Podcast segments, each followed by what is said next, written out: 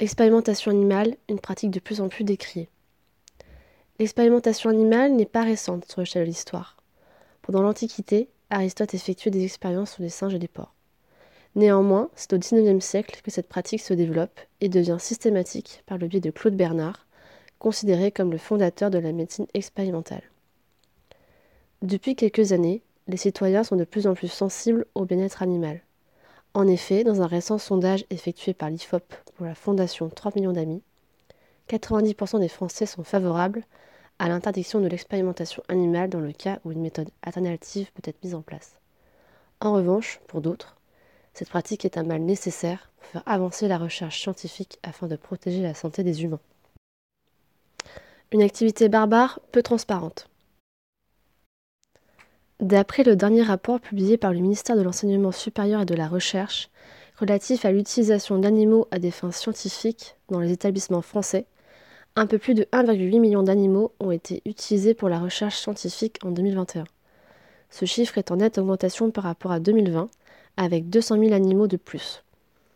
Sur l'ensemble de la population testée, les rongeurs sont largement présents. La souris 61%, le lapin 9% et le rat 9% également. Terme un peu flou, la recherche fondamentale est la première raison de l'expérimentation animale, 38%. L'objectif ici est d'accroître les connaissances relatives aux sciences de la vie. Seuls 28% des animaux utilisés le sont pour des raisons réglementaires. Non évoqué dans ce rapport et moins connu du grand public, la recherche militaire utilise également des animaux pour tester notamment de nouvelles armes afin d'analyser la résistance du corps à celles-ci. Malgré ce rapport, le secteur de l'expérimentation reste globalement opaque sur ses activités. En effet, lorsqu'un consommateur achète un produit, aucune mention des tests effectués sur les animaux est présente. Par ailleurs, aux yeux des citoyens, cette pratique rime avec recherche pour les médicaments. La vérité est tout autre, car son champ d'opération est bien plus large. À titre d'exemple, beaucoup de produits ménagers ont été testés sur les animaux avant leur commercialisation. Un des tests effectués, pour les détergents notamment, et la pulvérisation du produit dans les yeux de lapin. D'autres expériences absurdes ont lieu dans les laboratoires, comme le fait de forcer les singes via des décharges électriques à se maintenir sur un siège malgré l'inhalation de poison. Pourtant, d'autres méthodes sans animaux existent et fonctionnent, telles que la simulation informatique, in silico, ou encore les expériences in vitro, correspondant à des puces contenant une culture de cellules humaines. Maltraitance animale et failles scientifiques. Les médias relaient de plus en plus les investigations des associations et des ONG, mettant en lumière la maltraitance des animaux dans les laboratoires. En 2019, L214 publie une enquête choquante sur les vaches à hublot. Toujours d'actualité, cette expérience a un objectif purement économique, puisqu'elle a pour vocation de comprendre le fonctionnement de ces ruminants afin d'augmenter leur productivité. Autre exemple, depuis plusieurs années, One Voice demande à Air France d'arrêter le transport de singes vers les laboratoires européens et américains. Combat de longue haleine, la compagnie aérienne a indiqué qu'elle arrêtait cette activité cette année. Aussi, une enquête fédérale est en cours contre la société Neuralink, appartenant à Elon Musk.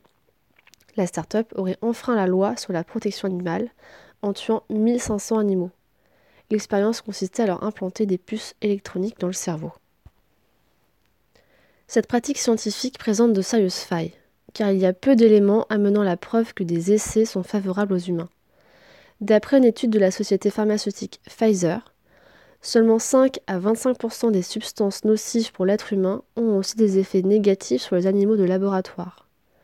Ainsi, dans le cadre de l'utilisation d'un médicament, celui-ci peut provoquer des effets secondaires chez les humains et, à contrario, aucun sur les animaux. À titre d'exemple, en 2011, malgré le succès entre guillemets, des tests opérés sur les animaux, le butazolidine, traitement contre les rhumatismes, n'est plus commercialisé car ce traitement provoquait de graves effets secondaires chez les humains.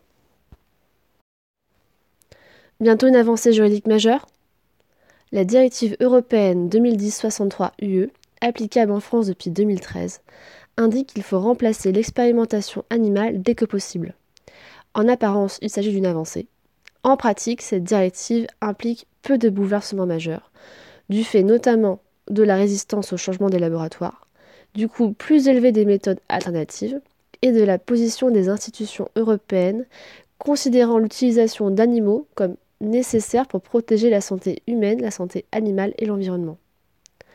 Première réelle avancée depuis mars 2013, il est interdit de vendre des cosmétiques testés sur les animaux sur le sol européen. Toutefois, cela ne garantit pas la non-expérimentation animale d'un des ingrédients faisant partie de la composition d'un produit cosmétique. Plus récemment, une initiative citoyenne européenne lancée par plusieurs organisations agissant pour la défense des animaux a recueilli plus d'un million de signatures. L'objectif est d'interdire progressivement toute expérimentation animale au sein des pays de l'Union européenne. La Commission européenne doit se prononcer sur le sujet le 25 juillet prochain. Affaire à suivre, croisons les doigts.